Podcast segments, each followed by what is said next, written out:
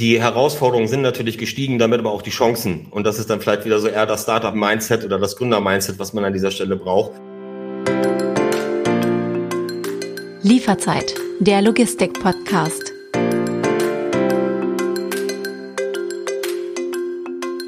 Willkommen bei Lieferzeit, der Logistik-Podcast. Mein Name ist David Siems und ich spreche in jeder Folge mit meinen Gästen über die wichtigsten Themen der Branche.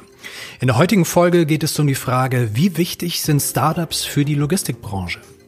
Ist Ihr Innovationswillen und Ihr Erfindungsreichtum gerade in Zeiten von steigenden Sendungsmengen und der Corona-Pandemie vielleicht sogar wichtiger denn je? Mein heutiger Gast ist Digitalexperte Matthias Friese aus Berlin. Er hat selbst Erfahrung als Gründer und arbeitet beim Company Builder Express Ventures, die sich unter anderem auf Startups in der Logistikbranche spezialisiert haben. Er sagt, gerade Logistik-Startups haben es nicht leicht, weil sie meist sehr hohen Kosten ausgesetzt sind. Hallo Matthias, willkommen bei Lieferzeiten. Hallo David, freue mich hier zu sein. Wir müssen vorab ein Missverständnis klären oder vielleicht Missverständnis aus der Welt räumen. Also Menschen, die dich googeln und ich google natürlich alle meine äh, Gesprächspartner vorab vor dem Gespräch. Ähm, da erhärtet sich so der Verdacht oder man könnte meinen, dass du ein Vampir oder zumindest ein Untoter bist. Was hat es damit auf sich? Ähm, ja, David, ich äh, befürchte, du spielst darauf an, dass, äh, wenn man äh, mich googelt, oftmals einen Orgelbauer aus dem 18. Jahrhundert findet mit dem Namen Matthias Friese und das mit meinem Foto ähm, äh, verbunden ist tatsächlich ist es so, ich bin da erst seit vor kurzem darauf aufmerksam gemacht worden. Mhm. Ähm, selber soll man sich ja nicht googeln, ist ja schwer verboten. Auf Und, jeden Fall. Ähm, deswegen ist das jetzt gerade erst an mich herangetragen worden, dass also Google da anscheinend in der Indexierung einen Fehler gemacht hat. Und äh, ich äh, bin schon dran, dass das aufgelöst wird. Bist ähm, du mal in die. Mal in die Anforschung einge, eingestiegen, geguckt, ob du Friese ist ja ein jetzt nicht allzu seltener Name, aber bist du da mal, hast du vielleicht Vorfahren in das ist Mecklenburg-Vorpommern, ne? Liepen, Netzo, Liepen. Kummerow. Netzo Liepen, ja, tatsächlich äh, habe ich äh, mir das auch vorgenommen. Mein Vater ist relativ stark in unserer Ahnenforschung äh, da vorangegangen und ähm, ich werde ihn, glaube ich, mal fragen, dass wir das mal zusammen machen. Aber meines Wissens nach äh, auf der Seite gibt es keine Verwandten, nein. Wir wollen heute nicht über deine Ahnen sprechen, sondern wir wollen über Startups in der Logistikbranche sprechen. Du bist ein absoluter Experte auf dem Gebiet und ähm, ich würde dieses Gespräch eigentlich gerne mit einem Klischee beginnen. Startup-Gründer, das sind in der Regel ja, junge Studienabgänger aus reichem Hause mit wahnsinnig viel Enthusiasmus und tollen Ideen, denen es aber an Erfahrung fehlt und äh, die von Investoren wahnsinnig viel Geld in die Hand gedrückt bekommen, dass sie dann im großen Stile verpulvern. Stimmt dieses Bild in etwa?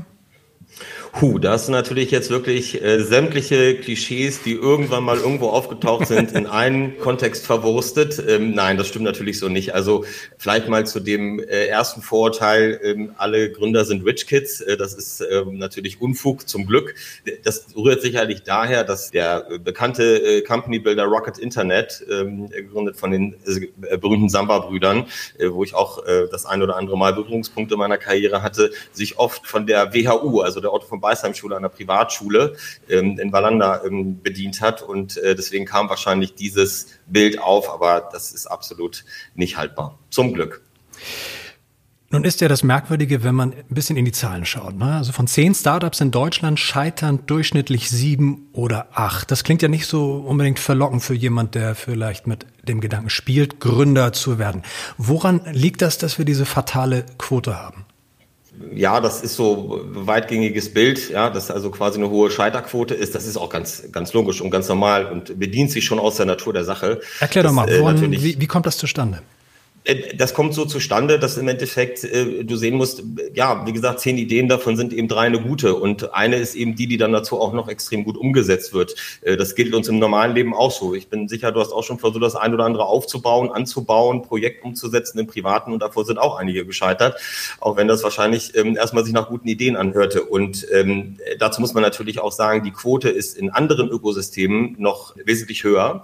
Zum Sprich, Beispiel in welchen, von welchen Ökosystemen sprichst du? Ähm, also nicht Ökosysteme, sondern in anderen äh, Ländern oder anderen Regionen. Mhm. Anderen, so, anderen, äh, nee, also schon, es, wenn wir über Startups sprechen, aber in anderen Ländern ist es dann durchaus nochmal eine andere Geschichte. Also in, in, in Amerika ist die Quote noch sehr viel höher, weil eben einfach die Risikobereitschaft auch höher ist. Und ähm, wie gesagt, es liegt in der Natur der Sache. Und dazu muss man sagen, dass sich das auch in den letzten Jahren enorm verbessert hat, weil du darfst ja nicht vergessen, das, was wir als Startup-Branche im Grunde genommen machen, wir ja schon immer Startups. Auch die Firma Fiege ist mal ein Startup gewesen, nur eben im ähm, 19. Jahrhundert. Und was will ich damit sagen, ist, dass in, in dieser Art und Weise, wie wir heute Unternehmen aufbauen, sehr, sehr hoher Wettbewerb, man muss sehr schnell wachsen, man muss sehr schnell die richtigen Trittmuster finden.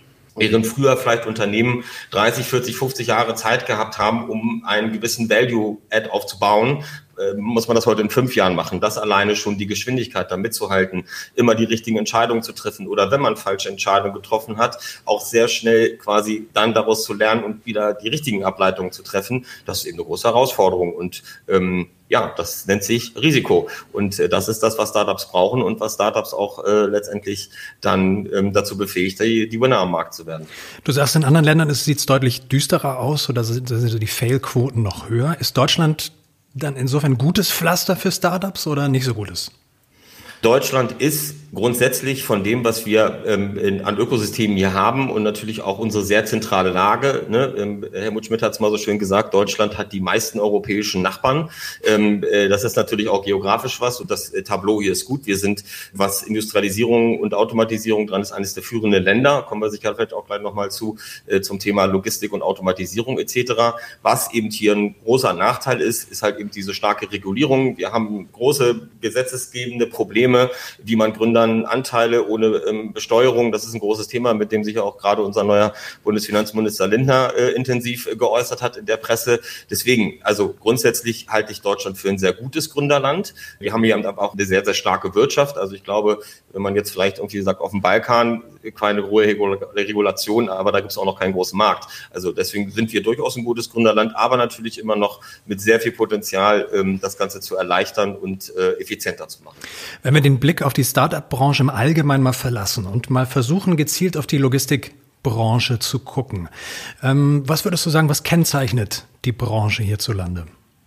Ich glaube, ähm, diese Begrifflichkeit Operational Excellence, die ja immer in der Logistik irgendwie über allem schwebt, also wirklich super effizient aus seiner Supply Chain zu arbeiten, ne, dieses äh, Time is Now Prinzip äh, im Grunde genommen zu fahren. Ich glaube, das machen wir in Deutschland einfach aus Grund unserer Historie. Der Deutsche gilt als sehr exakt und sehr prozessverliebt und sehr zahlengetrieben.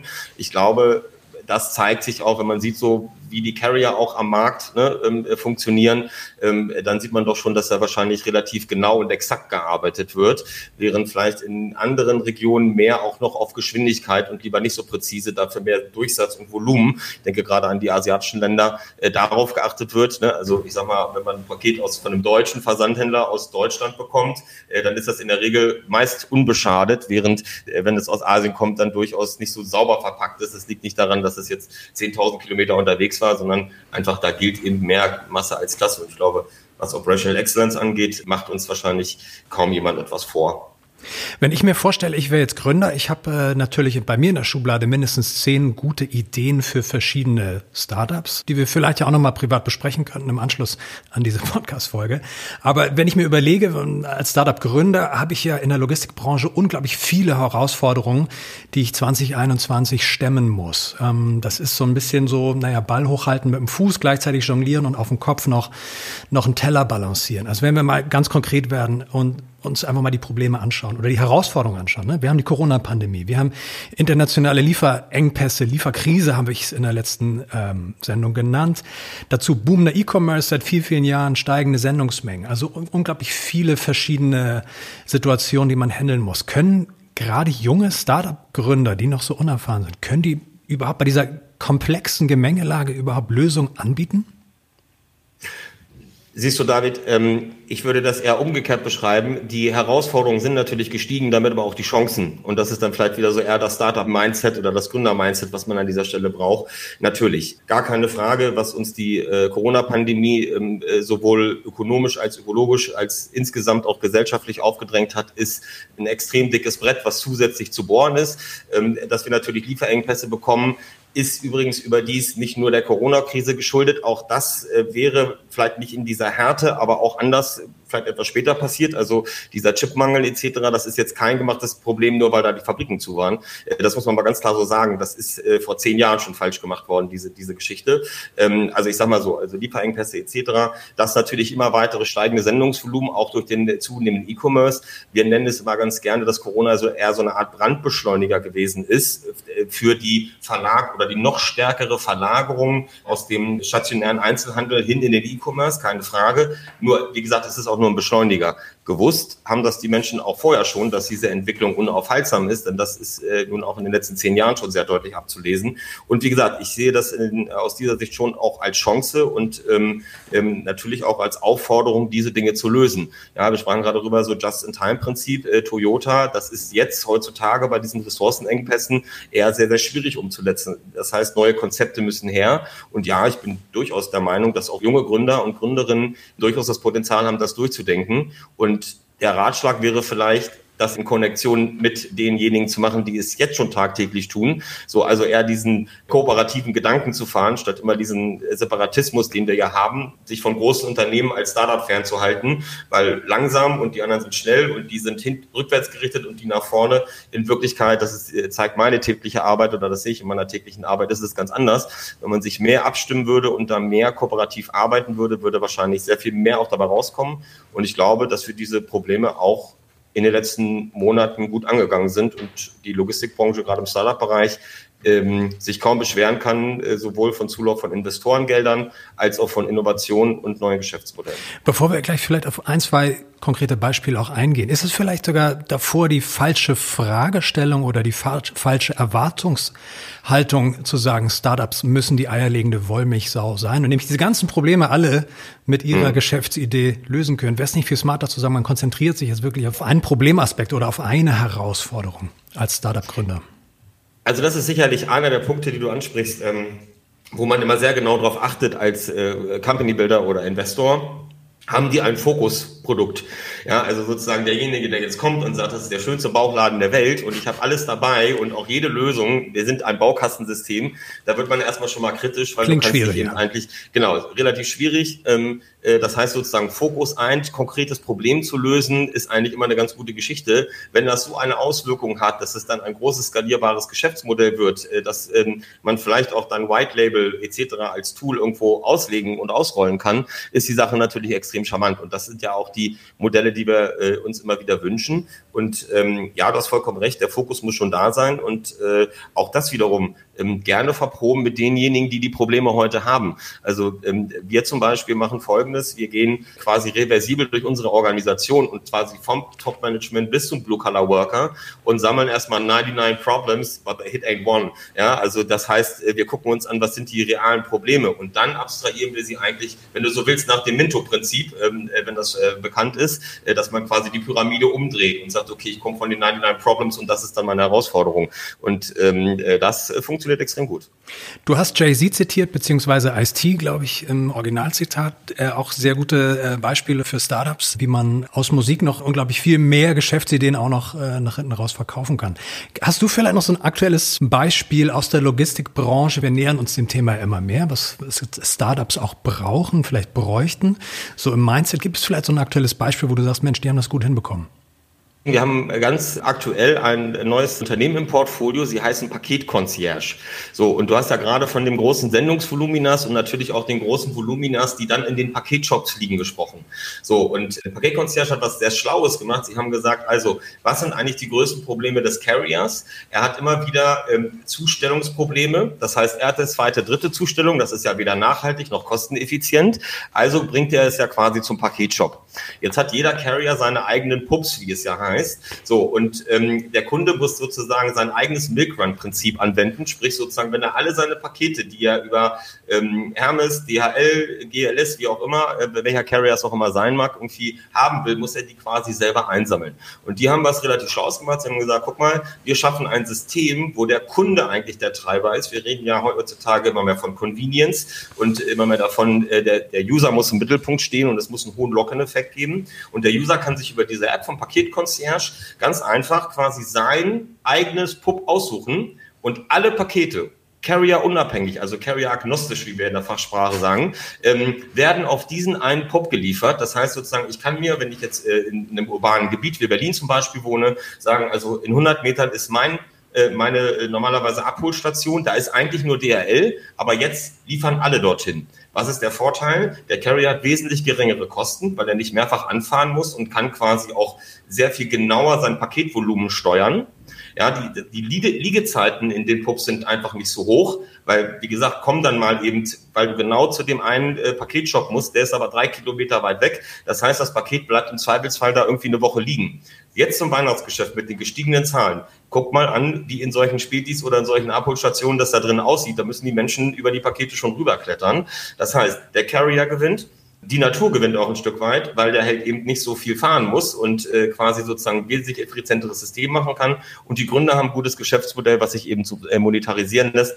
Und der Kunde am Ende hat sogar noch ein Gratis-Produkt und es macht sein Leben einfacher. Das, David, ist ein Ding, wo ich sage, da ist, hat mitgedacht, äh, was gebracht und ähm, super smartes Startup, äh, an dem wir uns gerade beteiligt haben und von dem werden wir noch viel hören. Wenn du sagst, der Späti, wo die Pakete äh, an die Decke quillen, da fällt mir auch mein Späti bei mir um die Ecke ein. Also da ist das eigentliche Shop-Konzept gar nicht mehr zu erkennen vor lauter Paketen, die jetzt plötzlich drin genau. sind. So, das alte genau. Shop-Konzept ist eigentlich schon fast verschwunden. Ich möchte mit dir ein kleines Spielchen spielen. Echt jetzt? Unglaubliche Logistikgeschichten. Ich werde dir drei vermeintliche Fakten aus der Welt der Logistik vorlesen und du sagst mir im Anschluss, auch gerne hergeleitet, ein bisschen, ob das stimmt oder ob das aus meinem Reich der Fantasie stammt. Kommen wir zum vermeintlichen Fakt Nummer eins. Snapchat ist das erfolgreichste Startup der Welt, zumindest in den vergangenen zehn Jahren. Spätestens 2023 will der Messenger-Dienst auch in die Paketlogistikbranche einsteigen. Geplant sind unter anderem Live-Chat-Funktionen zwischen Zustellerinnen und Zustellern und den Paketempfängern. True or false? Also das ist ähm, das ist mit Sicherheit falsch. Also erstmal ist, äh, ja, also äh, Snapchat hat ganz besondere KPIs, das stimmt. Sie sind auf zehn Jahre gesehen extrem erfolgreich in ihrem Wachstum, gerade was Userzahlen angeht. Ich glaube, da sind sie die schnellst wachsendste Plattform aller Zeiten oder so gewesen. Das kann ich mir noch vorstellen. Dass die ins Paketbusiness einsteigen, kann ich mir nicht vorstellen, weil die sind klug, äh, zumindest glaube ich das. Ähm, nein, das ist false. Also es gibt Applaus von den Rängen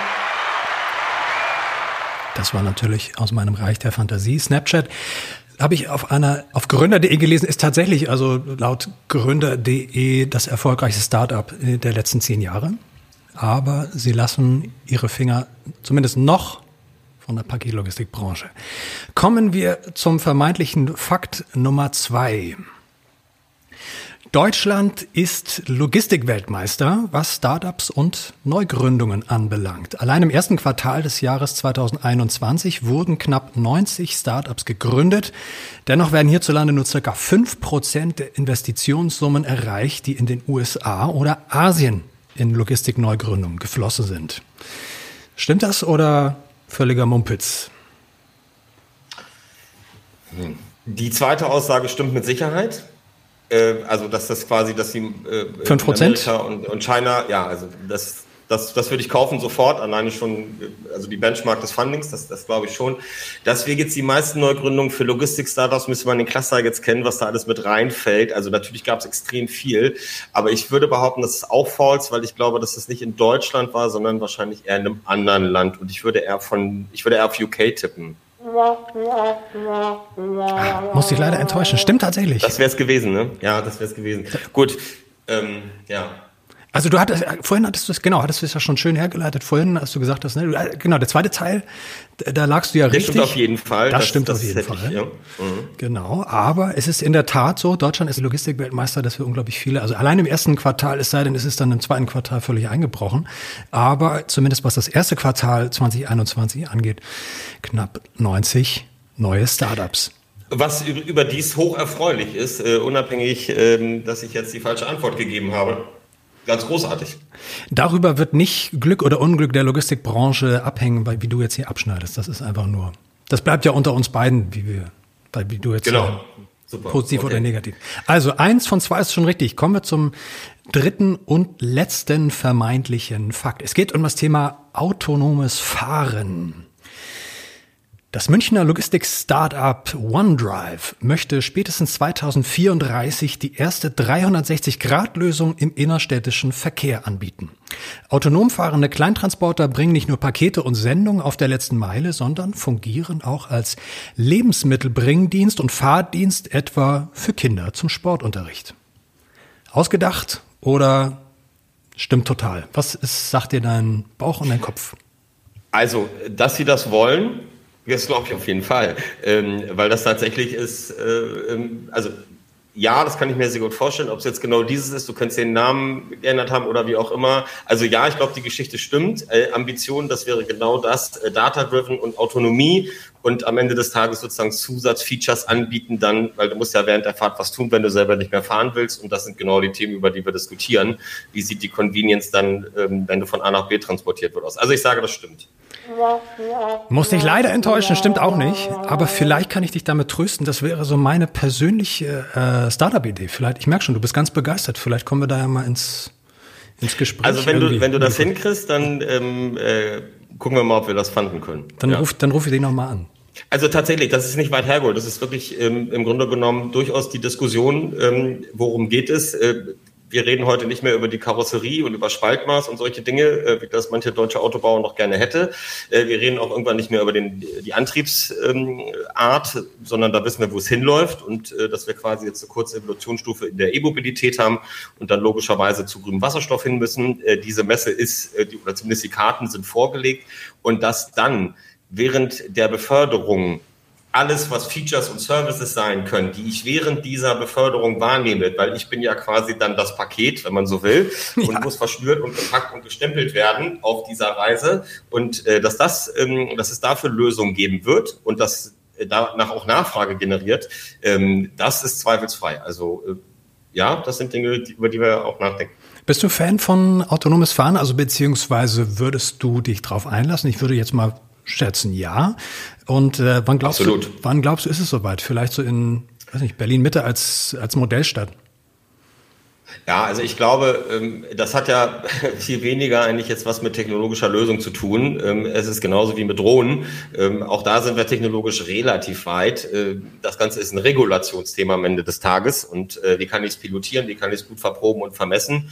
Ich denke, so, ich bin ja immer sehr ambitioniert bei solchen Dingen. Also bis 2030 muss das laufen, ne? Ähm, ganz klar. Also eigentlich, also wenn es nach mir gehen würde, auch schon ein paar Jahre früher. Und ja, natürlich, also ähm, das ist auch unabdingbar. Die Bevölkerungsmassen steigen immer weiter. Das kann irgendwann nur noch automatisiert funktionieren. Vielen Dank schon mal für den Moment. Wir machen eine kurze Pause und wollen mal hören, wie bei Hermes eigentlich mit dem Thema Startups umgegangen wird. Dafür habe ich mich mit Laura Seemann getroffen, die bei Hermes in Hamburg im Bereich Innovationsmanagement arbeitet. Und äh, ja, ich habe sie unter anderem gefragt, Startups und Hermes, wie wichtig ist dieses Zusammenspiel eigentlich?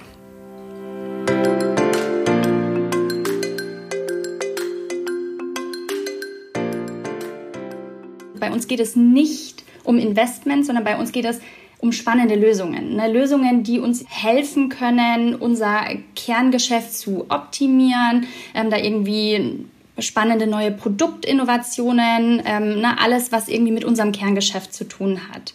So, und dann schauen wir, was löst denn das Startup eigentlich für ein Problem? Ist das eigentlich bei uns im Unternehmen eine Herausforderung? Ist das was, wo wir mit zu kämpfen haben?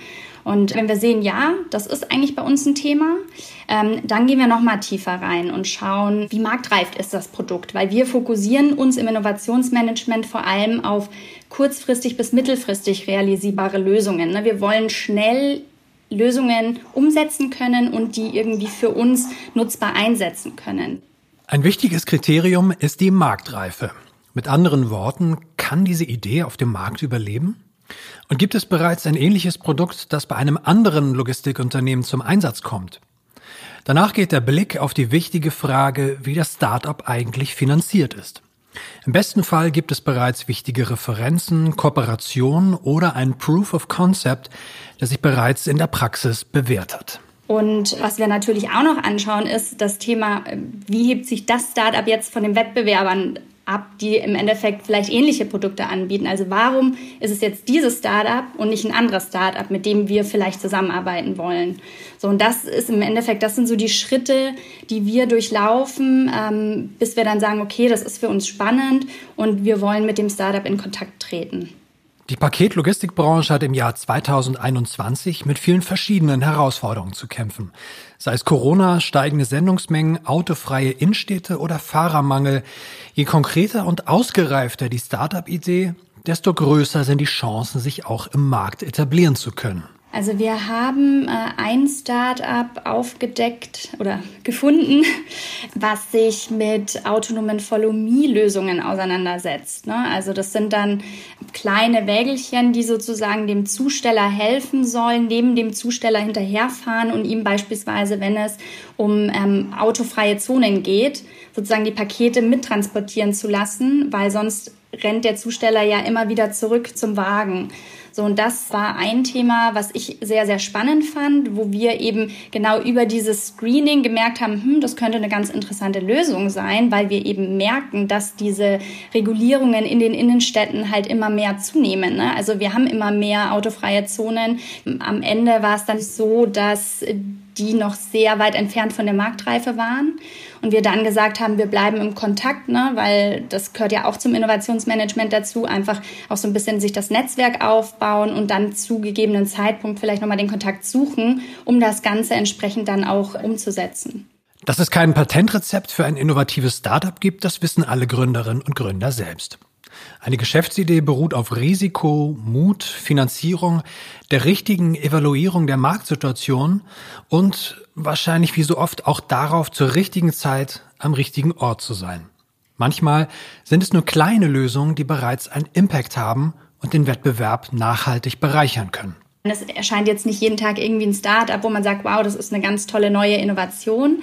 Deshalb würde ich nicht sagen, dass es da irgendwie so ein Geheimrezept gibt oder eine feststehende Methode, sondern es ist so ein bisschen ja, schauen, wo die eigenen Herausforderungen liegen und wie eine gewisse Lösung einem dabei helfen könnte, vielleicht irgendwie die Effizienzen zu verbessern oder irgendwie die Kosten zu senken oder was auch immer es am Ende sein mag. Aber ich glaube nicht, dass es da so den einen Weg gibt.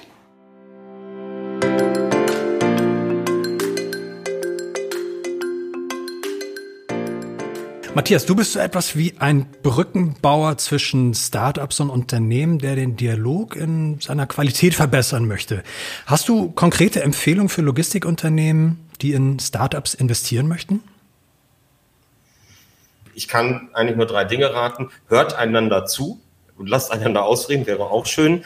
Ähm, mit Sicherheit ist es sowohl aus der alten Welt viele Dinge, ähm, die man noch lernen kann als junger Unternehmer, wie genau es auch umgekehrt ist, von jungen Unternehmern auch dann ähm, sich vielleicht den ein oder anderen Impuls geben zu lassen. Also dieser Separatismus, den wir hier die letzten zehn Jahre gespielt haben, Corporates können nicht mit Startups, können nicht mit VCs etc., hat uns ähm, eigentlich viel mehr, nee, nicht nur eigentlich, sondern äh, absolut viel mehr negative Essenz eingebracht, als das irgendwie vielleicht sogar heutzutage noch sichtbar ist. Denn man muss halt ihnen einfach sagen, äh, Dinge entstehen aus dem Dialog und aus der Zusammenarbeit und auch Neues entsteht daraus. Und auch ein Facebook wäre ohne die alte Welt nicht so groß geworden. Und das gilt wahrscheinlich auch für Amazon etc. Ähm, die haben eben nur einander etwas besser zugehört. Und deswegen ist das schon der Appell, einander zuzuhören, die Bereitschaft zu haben, sich auch zu drehen in gewissen Dingen und eben einfach zu schauen, was war eigentlich an dem Prozess ganz gut und was war vielleicht nicht so ganz so gut und was machen wir dann in der Zukunft vielleicht ein bisschen besser und auch mit den Leuten zu sprechen, die das benutzen sollen. Das ist nämlich immer auch so eine Thematik. Ne? Manchmal so äh, aus der Gründerwelt, die sind dann auf so einer Meta-Ebene, ja, wir mhm. reden jetzt ja alle über das Metaverse, äh, auf der Meta-Ebene unterwegs und sagen, ja, das funktioniert nicht mehr, die haben alle Schmerz, die machen das alle noch mit Fax. Wir müssen was anderes tun. Gut, fangen wir an, bauen wir ein Tool, und nach sechs Monaten haben sie dann irgendwas zusammengenagelt, das hat aber schon eine halbe Million Euro gekostet und merken jetzt sozusagen bei ihrem Beta-Test am Markt, Mensch, da sitzt derjenige, das ist dann vielleicht ein Transportmanager, so, der ist eben nicht gewohnt gewesen, mit solchen fancy Tools zu arbeiten. Und der fragt, was ist das für ein Knopf und was ist das für ein Schalter und was soll der Tacho da? Und hier so ein Hebel, das ist der wichtigste, den brauche ich jeden Tag dreimal. Ne? Den habt ihr nicht eingebaut. Warum nicht? Ne? So, also was ist die Quintessenz daraus? Fragt einander und geht auf die Leute zu, die es benutzen sollen. Und ähm, äh, ich glaube, gerade in deutschen mittelständischen innovativen Unternehmen hat man da einen unheimlichen Lever, ähm, den man ansetzen kann und unheimlich vieles äh, wertvolles Feedback und, äh, und Input. Denn das merken wir jeden Tag und dadurch äh, haben wir natürlich auch einen Unfair Advantage am Ende. Würdest du auch sagen, junge Gründer, junge Start-up-Gründer in Deutschland hatten in den letzten zehn Jahren so ein, naja, Problem der Selbstwahrnehmung, so Stichwort Cockiness, Arroganz? Ja, das ist natürlich auch einfach daraus getrieben, wie die Geschichten hier erzählt werden, medial. Ne? Also ähm, ich habe das jetzt schon ein paar Mal gesagt, es sieht immer so aus, so, oh ja, junger Gründer, voll, voll fancy, jetzt Berlin Mitte, äh, zwei, drei Jahre irgendwie auf der Luftmatratze und dann Multimillionär und nur noch Jetset leben. Freunde, das ist so nicht, ne? Ähm, das, so, und, aber trotzdem hat das natürlich auch eine hohe Arroganz hier irgendwie erzeugt, ne? Also, weil man natürlich auch sagen muss, es ist unfassbar viel Geld im Markt, das liegt natürlich an der Niedrigzinspolitik etc., ne? Auch äh, quasi die ganze Inflation ähm, äh, hat das natürlich auch befeuert. So, dass so viel Geld da war, dass sich irgendwann das Geschäft gedreht hat und nicht wie früher Gründer demütig bei ähm, Investoren klingeln mussten, sondern umgekehrt heute die Investoren jagen die Gründer und mhm. schmeißen ihnen ähm, unfassbare Tickets hinterher, dass das irgendwann auch mal eine Arroganz erzeugt. Ja, Entschuldigung, das ist auch ein selbstgemachtes Problem auf der einen wie auf der anderen Seite und ähm, ich glaube, das ist eben genau das, was ich gerade meinte. Ne? Diese schöne, ingenieurshafte Mittelstandsdemut, ja, ähm, äh, aus der ich auch zum Beispiel von meinem Vater erzogen worden ist und als wilder Konterpart zu meinem Daddy quasi dann Startups gemacht habe. Und die, wenn die beiden aber miteinander sprechen, ja, äh, äh, dann kommt da ganz, ganz coole Sachen bei raus, weil du brauchst den Verrückten, aber du brauchst auch den, der auf der Erde ist und sagst, Freund, aber ne, denk dran, wenn du jetzt nicht 300 Millionen dafür kriegst, dann geht die Wette niemals auf. Ne? So, also deswegen, ich sag mal so, irgendwie in der Mitte liegt wahrscheinlich ähm, der höchste Effekt. Ne? So, gausche Glockenkurve. Ja, manchmal ist es ja so, machst du die Beobachtung bei so jungen Startup-Teams, die fangen dann so als Trio an und da kann man oft sehr gut erkennen, auch vom Typ her, wer, nämlich wer ist der Crazy Guy, wer ist der Bodenständige, wer ist das Mathe-Genie, wer ist der Programmierer, wer ist derjenige, der, der es, der es pitcht und wer, wer ist der, der, der es verkauft am Ende. Ne? Also das ist, mhm. wenn das auf äh, mehreren Schultern verteilt ist, glaube ich, ist man schon mal gut, ist man schon mal ganz gut. Das ist so, das ist eine, das ist eine Grundvoraussetzung, also diese sogenannten komplementären Teams, wie man das mhm. so nennt. Also wie sagst du, komplementäres Mindset und Skillset. Ja, irgendwie ein CEO, der ist bullish und muss verkaufen können. So ein COO, so ein Operator, ne? also der muss Operational Excellence, äh, bei dem muss jeder Pfennig umgedreht werden, so nach dem Motto. Äh, ne? Und dann brauchst du halt eben noch den CTO, ähm, das muss irgendwie dann der Dude sein, der ähm, die geile Tech baut, der darf auch total nerdy draus sein, der muss auch nicht mit langer Hose ins Büro kommen, ist vollkommen okay. Äh, und dann brauchst du natürlich noch irgendwie so einen Product Guy, ne? Das ist meistens auch so ein Bilder. Ähm, nein, das ist natürlich jetzt alles totale, äh, äh, auch totales Klischee, was wir hier machen. Nein, am Ende des Tages geht es darum, sich vernünftig zu konzentrieren, die Märkte vernünftig abzuleiten und natürlich auch den richtigen Time to Market zu finden. Ähm, äh, das ist wahrscheinlich noch viel, viel wichtiger als letztendlich ganz viel Geld zu bekommen, weil du musst halt eben den richtigen Zeitpunkt finden, wann ein Produkt abgehen kann. Und ist es ein bisschen zu früh, ähm, ist es äh, manchmal auch sehr leidenswert für die Startups, dann ist es zu spät, ähm, klar, dann bist du hinterher. Und deswegen ähm, Time to Market natürlich ein extrem wichtiges Ding, um sich zu konzentrieren. Lass uns ganz zum Schluss noch mal ein bisschen in die Zukunft schauen. Wir haben ja schon fabuliert übers äh, autonome Fahren, wie das dann aussehen könnte. Meine Geschäftsidee kennst du schon. Wenn wir in die Zukunft schauen, inwiefern wird auch die neue Bundesregierung, die wir jetzt haben, du hast ja Herrn Lindner vorhin auch kurz erwähnt, ähm, inwiefern wird die neue Bundesregierung das Thema Start-up-Szene generell, aber auch so im Logistikbereich beschleunigen oder gar verbessern? Also, dass sie das wird, ist eben schwer zu hoffen erstmal. Ähm, ob sie das tut, äh, das bleibt nochmal abzuwarten. Aber letztendlich ähm, ist das, äh, das, was wir jetzt legen müssen und ähm, äh, gerade eben mit den jungen Hungrigen, die jetzt sozusagen die letzten Jahre in der Opposition gewartet haben und äh, immer auf die Stillstandspolitik eingeprügelt haben, denen ist jetzt die Möglichkeit und das Zepter gegeben, genau das zu ändern. Und ähm, ich hatte es ja eingangs auch schon gesagt, äh, unser neuer Finanzminister ähm, Lindner hat ja äh, auch schon sehr großartig angekündigt, das hat er auch schon übrigens vor dabei getan, zum Beispiel speziell für ESOP, also für virtuelle Beteiligungsprogramme von Mitarbeitern, ähm, die Wege freier zu machen und die Regulation und die Steuerbelastungen etc. abzubauen, um das eben auch wettbewerbsfähig zu halten hier. Was Logistik angeht, ja, da bin ich hochgespannt, da müssen wir sehr viele neue Wege gehen. Es braucht auch ähm, starke Investitionsbereitschaft von Seiten der Bundesregierung Bundesregierung. Das muss man auch klar sagen. Das kann nicht alles privatwirtschaftlich gestemmt werden. Zumal wir ja auch, auch eine ganze Menge Transportunternehmen hier haben. Äh, ich denke jetzt auch gerade an den Mobilitätssektor ähm, äh, für Personen, wo wir halt staatliche Konglomerate immer noch unterwegs haben. Also ähm, deswegen ist da sicherlich auch äh, ein Teil von denen beizuleisten. Und es ist, wie gesagt, wirklich nur sehr, sehr zu hoffen, dass das erkannt worden ist, ähm, was wir eigentlich für Opportunitäten hier haben und dass wir hier immer noch auf einem wirklich sehr, sehr, sehr tollen Hotspot sitzen, um Startups zu bauen und sich dessen zu bedienen, was hier über die letzten 100 Jahre auch eine Exzellenz aufgebaut worden ist. Also der ganze Mittelstand, der hier ist, ich sage das immer so ganz so schön äh, gerne so salopp, ist unser Silicon Valley, die wissen das bloß nicht. Ähm, muss ihnen mal einer sagen und äh, da müssen die Leute da mal hingehen und ähm, dann müssen wir gucken, dass wir den Anschluss da zumindest wieder hinbekommen. Vielleicht haben wir ihn sogar schon ein Stück weit verloren und dazu ist aufzurufen. Und ähm, ich, äh, nach dem, was ich bis jetzt gehört habe, ist der Fokus da. Wie es jetzt umgesetzt wird, bleibt wie gesagt abzuwarten, kann nur stark gehofft werden.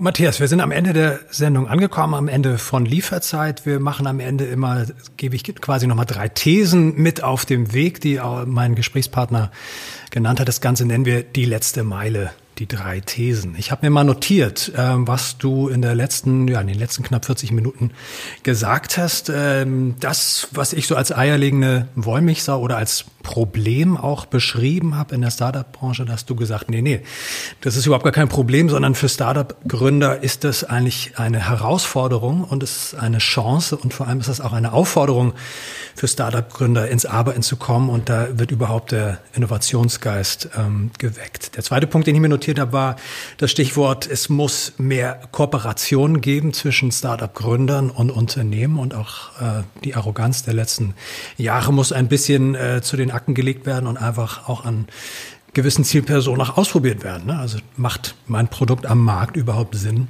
oder nicht? Und den letzten Punkt, Du hast es gerade gesagt, wir sitzen irgendwie so ein bisschen auf so einem unsichtbaren Silicon Valley. Eigentlich haben wir doch einen tollen Hotspot hier in Deutschland.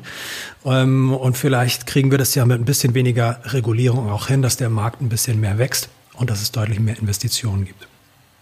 Möchtest du dem noch was sensationell Nein, finde ich sensationell zusammengefasst. Äh, genau das ist wahrscheinlich das, was ich gerne appellieren möchte. Genau.